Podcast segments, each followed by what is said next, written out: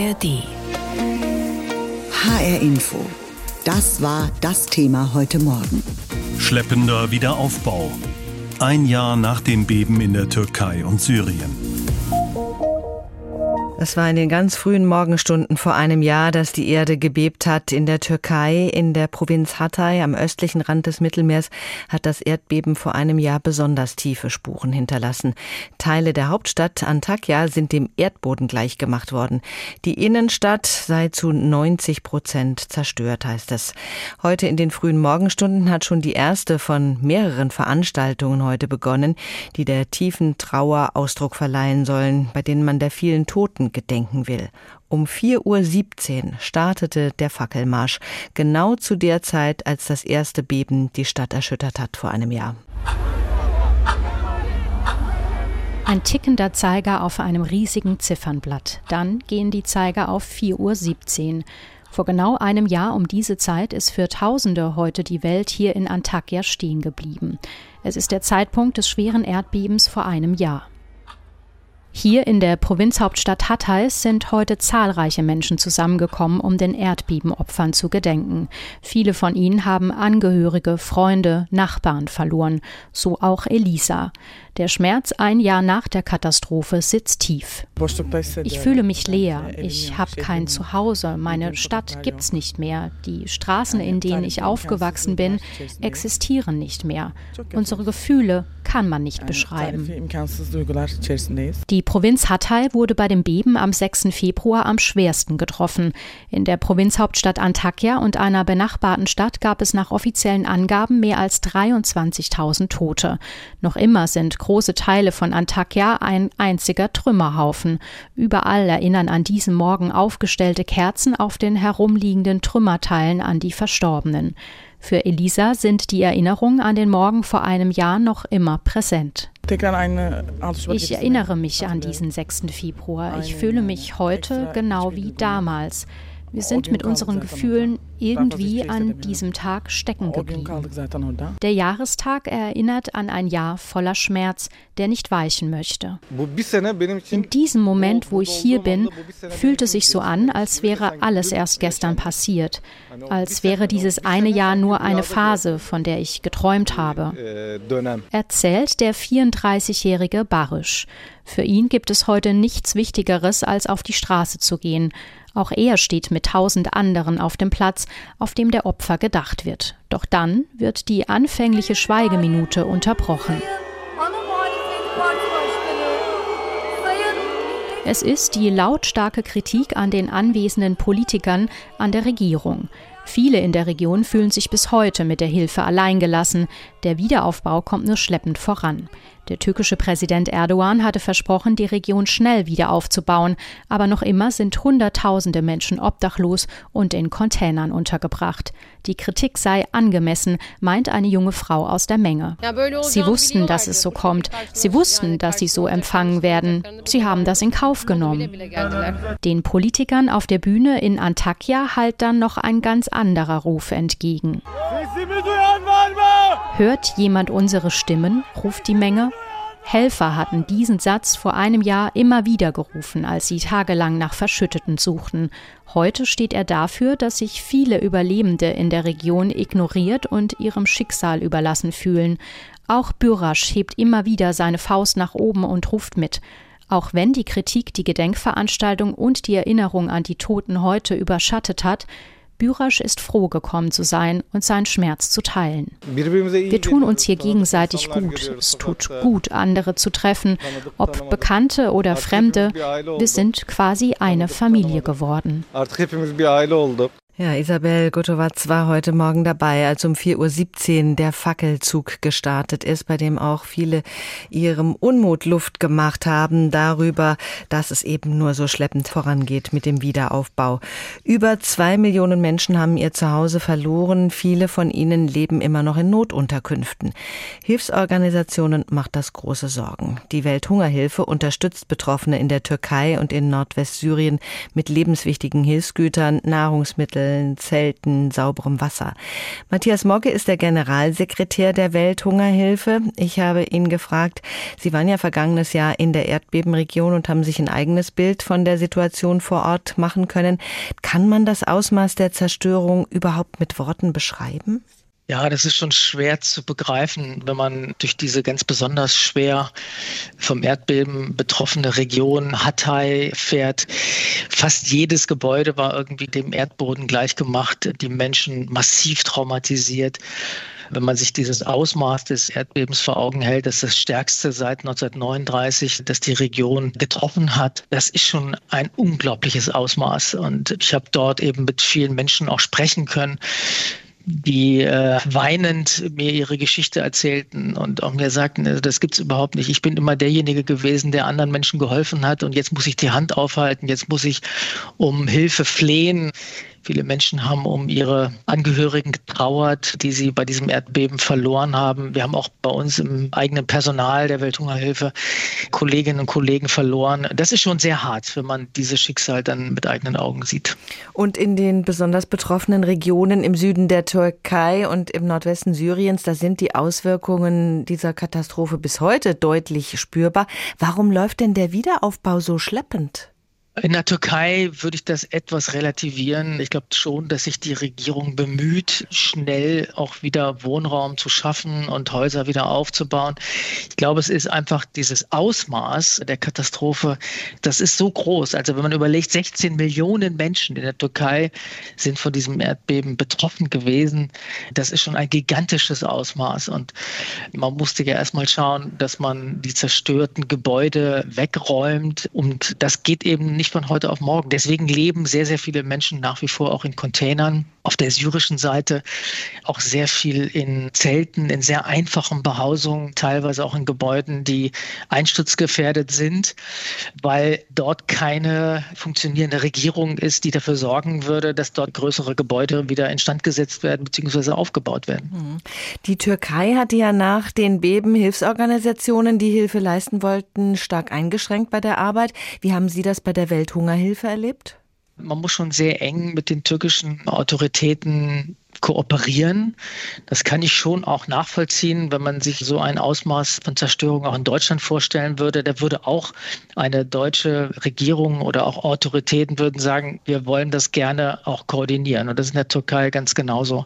Trotzdem konnten wir helfen, insbesondere syrischen Flüchtlingen. Man muss sich vorstellen, in der Türkei leben nach wie vor 3,4 Millionen syrische Flüchtlinge, die häufig auch eben in sehr einfachen Behausungen leben. Viele von denen sind eben auch direkt vom Erdbeben betroffen gewesen, mussten umziehen, mussten ihre Behausungen verlassen und ja, teilweise in Camps ziehen, in Zeltstädte, in Container oder eben auch in Behausungen, wo sie heute noch leben, die wirklich kann man fast sagen, unmenschlich sind. Ja, teilweise in irgendwelchen feuchten Kellern, sehr, sehr eng zusammengefercht.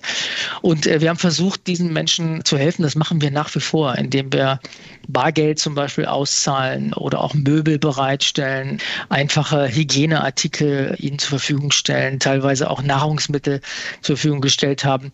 Das ist das, was wir leisten können. Mhm. Im Nordwesten Syriens, in dieser Region vor allen Dingen um Idlib, da lebt die Bevölkerung ja wegen des Bürgerkriegs seit Jahren schon in einer sehr prekären Lage.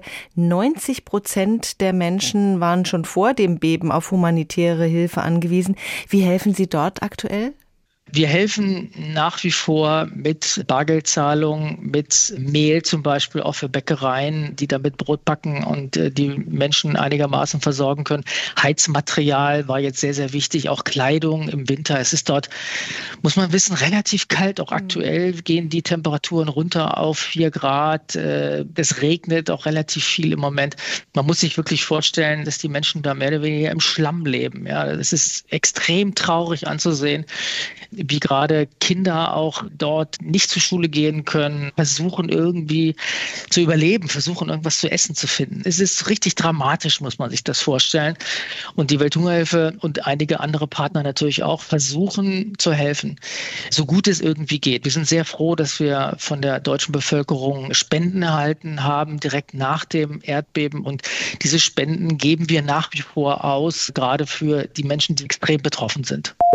Zeki Yildirim aus Trebur hat Familie in der vom Beben besonders betroffenen Stadt Antakya, in der die Menschen eben sehr gelitten haben. Wir haben ihn vor einem Jahr besucht, als er seine Familie für ein paar Monate bei sich in Trebur aufgenommen hatte.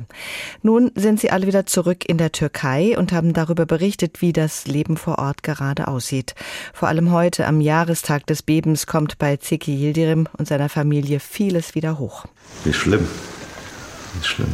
Yildirim hat Familie in der südtürkischen Stadt Antakya. Antakya wurde vom Erdbeben fast völlig zerstört. Fast alle Menschen dort wurden obdachlos. Yildirim holte deshalb seinen Schwager und seine Familie nach Deutschland. Über ein Visum für Erdbebenopfer konnten sie für ein paar Monate bei ihm in Trebur unterkommen. Jetzt ist sein Schwager Nedim Tosun wieder zurück in der Türkei, in einer anderen Stadt, seine Wohnung in Antakya noch zerstört. Im vergangenen Jahr hat sich wenig getan, erzählt er am Telefon. Die Zustände sind sehr chaotisch. An einem Abend ist der Strom da, am nächsten nicht. Genau so ist es mit dem Wasser. Wir hatten letztens zehn Tage lang kein fließendes Wasser und auch die Infrastruktur ist schlecht. Wenn es regnet, sind die Böden überflutet und die Kinder können nicht zur Schule.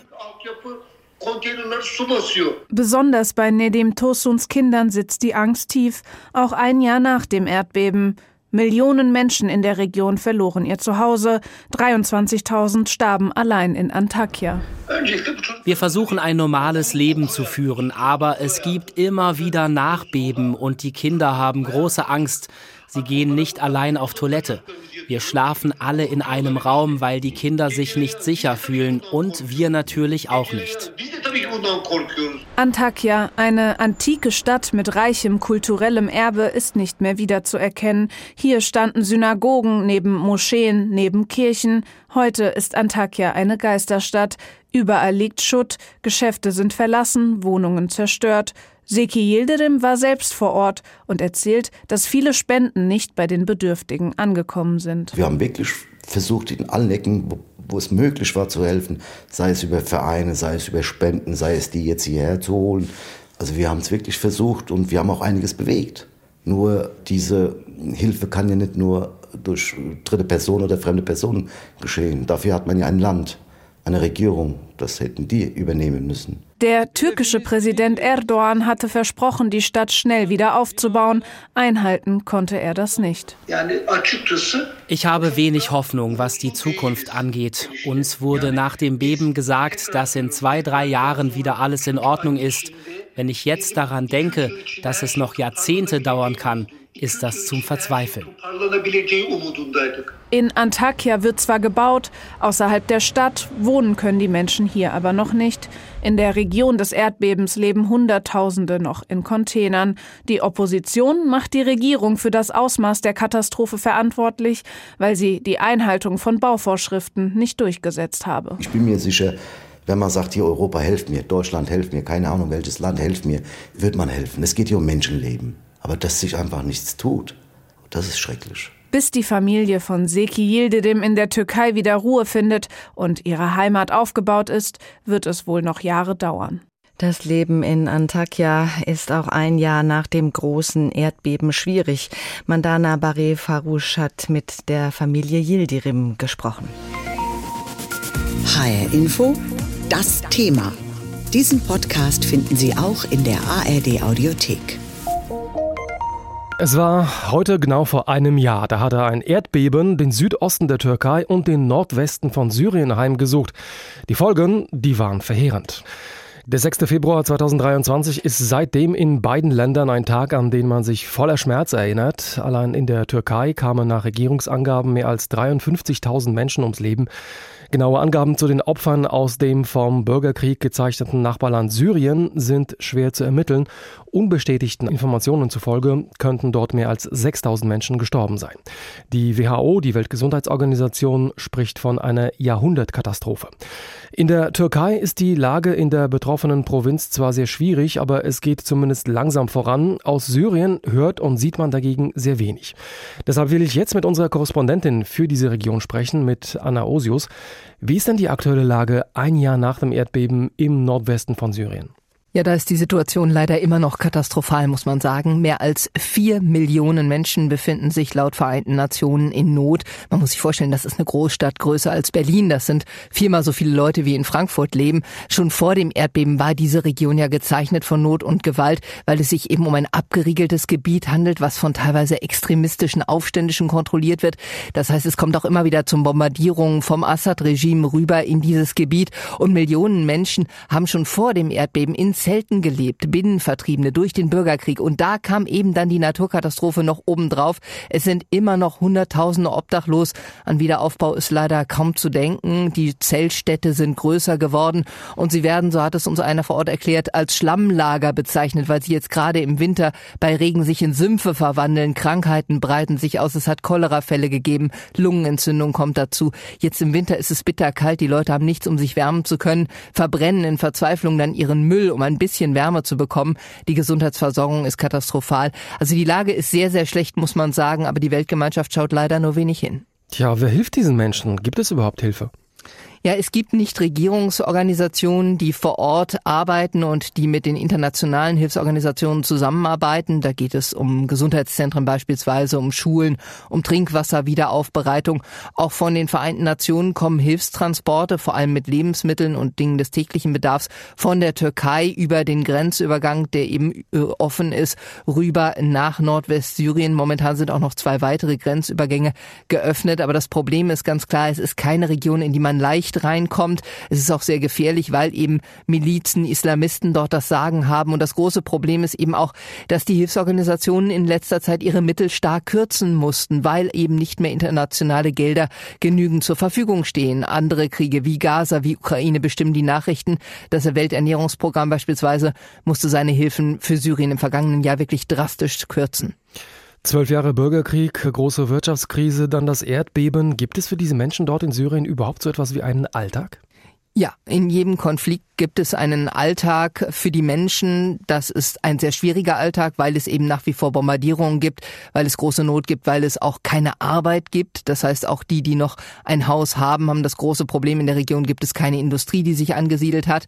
Und deswegen haben die Menschen in Nordwestsyrien sehr stark gelernt, sich selbst zu helfen, selbst ihr Leben, ihr Schicksal in die Hand zu nehmen. Es gibt eine große Solidarität der Nachbarschaft und die Leute wissen einfach, dass sie keinen funktionierenden Staat haben, dass sie gefangen sind zwischen Milizen auf der einen Seite, dem Assad-Regime auf der anderen Seite.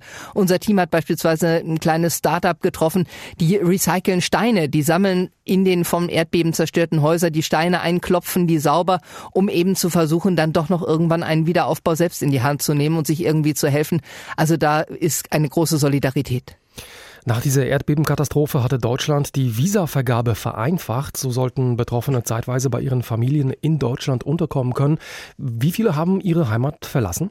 Ja, das war für Syrien, muss man sagen, ein ganz großes Problem. Nicht viele, denn aus der Türkei konnte das zwar gut genutzt werden, aber für Syrerinnen und Syrer gibt's logistische Hürden, die eigentlich kaum zu bewältigen sind. Der Nordwesten ist ja eben eine abgeriegelte Region, da kommt man nicht so leicht raus, da gibt's auch keine deutsche Auslandsvertretung. Das heißt, die Betroffenen müssen erstmal zu einer deutschen Botschaft, einer Auslandsvertretung reisen und das heißt für Syrer in die Nachbarländer, also entweder in den Libanon nach Beirut kommen oder nach Jordanien. Das ist eine lange beschwerliche gefährliche Reise quer durch ein Bürgerkriegsland. Ein paar hundert haben Anträge gestellt, aber die Zahl war wirklich sehr überschaubar, muss man sagen. Und es hat Kritik ausgelöst von Menschenrechtsorganisationen, von Medien, die gesagt haben, naja, eigentlich ist das ein bisschen Augenwischerei gewesen für Syrerinnen und Syrer und hat ihnen nicht wirklich geholfen. Viele Fachleute, die warnen ja vor den nächsten Beben in der Türkei und auch Syrien könnte ja aber davon betroffen sein. Ist man dort in irgendeiner Weise darauf vorbereitet? Nein, ist man nicht, muss man ganz klar sagen. Im Gegenteil, die Häuser sind ja durch den jahrelangen Beschuss im Bürgerkrieg eigentlich schon in einem sehr schlechten Zustand und deswegen sind sie ja beim letzten Erdbeben schon zusammengestürzt wie Kartenhäuser und würden das bei einem weiteren Erdbeben auf jeden Fall auch wieder tun. Das Absurde ist, dass sich viele Menschen im Zelt am sichersten fühlen. Also unser Team hat eine Familie getroffen, die haben ihr Zelt neben dem reparierten Haus stehen lassen und immer wenn das Wetter etwas unsicher ist, wenn es donnert, blitzt oder wenn es Bombardements gibt, dann flüchtet die ganze Familie ins Zelt, weil sie eben gesehen hat, die Menschen, die im Zelt gelebt haben, als das Erdbeben vor einem Jahr war, denen ist weniger passiert und da fühlen sie sich dann sicherer. Also vor einem Jahr hat das Erdbeben ganze Städte in Schutt und Asche gelegt. Die Stärke wurde damals mit der Stufe 7,9 und ein Nachbeben mit 7,6 auf der Richterskala gemessen. Das ist schon ziemlich stark. Und so sind die Zerstörungen auch immens. Deutschland hat Millionen an Hilfsgeldern für die türkischen und syrischen Erdbebengebiete gespendet. Und es waren vor allem viele Helfer aus Deutschland vor Ort. Hilfe wird allerdings noch immer gebraucht. Unsere H-Info Hessen-Reporterin Lisa Brockschmidt hat bei zwei Organisationen mal nachgefragt, wie es ein Jahr nach der Katastrophe weitergeht und wie die Hilfe noch immer konkret aussieht. Bis Städte wie Antakya wieder aufgebaut sind, wird es Jahre dauern, schätzt Samuel Strömann. Alles liege in Trümmern oder wurde abgerissen, erzählt er. Der 38-Jährige ist in Gießen Katastrophenhelfer beim Global Aid Network, kurz GAIN, einer Hilfsorganisation mit Partnern in der ganzen Welt. Wir helfen über unseren, unsere Partner vor Ort und ähm, wir helfen durch ähm, Lebensmittel, wir helfen durch ähm, Klamotten, wir helfen durch Unterkünfte aufbauen, was ein Riesenthema ist. Unterkünfte aus Holz auf Basis einer Gartenhütte statt Zelten war die Idee einer Partnerorganisation. Um diese Hütten bestmöglich zu gestalten, tüftelt der gelernte Schreinermeister seitdem an einem Modell in Gießen herum. Mich hat das System begeistert und wir konnten das einfach ein Stück weiterentwickeln, ähm, einfach die Werte verbessern, die Fläche optimieren. Und da kommt mir natürlich meine Historie als Schreiner sehr zugute. 18 Quadratmeter hat so ein Häuschen und ist damit nach humanitären Standards ein Zuhause für bis zu sechs Personen. Das System funktioniert ein bisschen wie eine Möbelbauanleitung und basiert auf Standardmaßen von Holzplatten. So sollen auch Menschen ohne Erfahrung einfach so ein Haus aufbauen können. Erst werden Holzrahmen gebaut und dann mit handelsüblichen Holzplatten aufgefüllt. Dann folgen Haustür, Fenster und Bleche als Schutz vor Regen. Nach Angaben von Gain haben bisher so 160 Menschen ein Übergangszuhause erhalten. Und es ist einfach eine Perspektive auch für die nächsten drei bis fünf Jahre. Ich glaube, das ist der große Unterschied zu einem Zelt. Man kann da von da aus seine Zukunft neu aufbauen, sein Haus neu aufbauen und aber auch alles drumherum, das ganze soziale Leben organisiert sich ja neu nach so einer Krise. Im März wird der Gießener Schreiner nochmal hinfliegen und weiter weitere 15 Tiny-Häuser mit aufbauen. Auch auf der nordwestsyrischen Seite des Erdbebengebiets werden solche Unterkünfte dringend benötigt. Auch ein Jahr nach dem Beben ist die Lage vor Ort schlecht, erzählt Safur Labani, Vorstand des deutsch-syrischen Vereins in Darmstadt. Nach über zehn Jahre Krieg. Da war schon viele Zerstörung, sehr viele Menschen äh, vertrieben da in der Region. Da leben über vier Millionen Binnenflüchtlinge in Nordwestsyrien. Das ist Region Idlib und Nord-Aleppo. Und dann kam das Erdbeben dazu. Das hat die Situation deutlich noch verschlechtert. Und weder der Krieg noch das regelmäßige Beben der Erde hört auf, erzählt Biros Hanan. Auch sie arbeitet beim deutsch-syrischen Verein. Teile ihrer Familie leben im Erdbebengebiet, konnten nicht raus aus dem, wie sie es nennt, großen Gefängnis.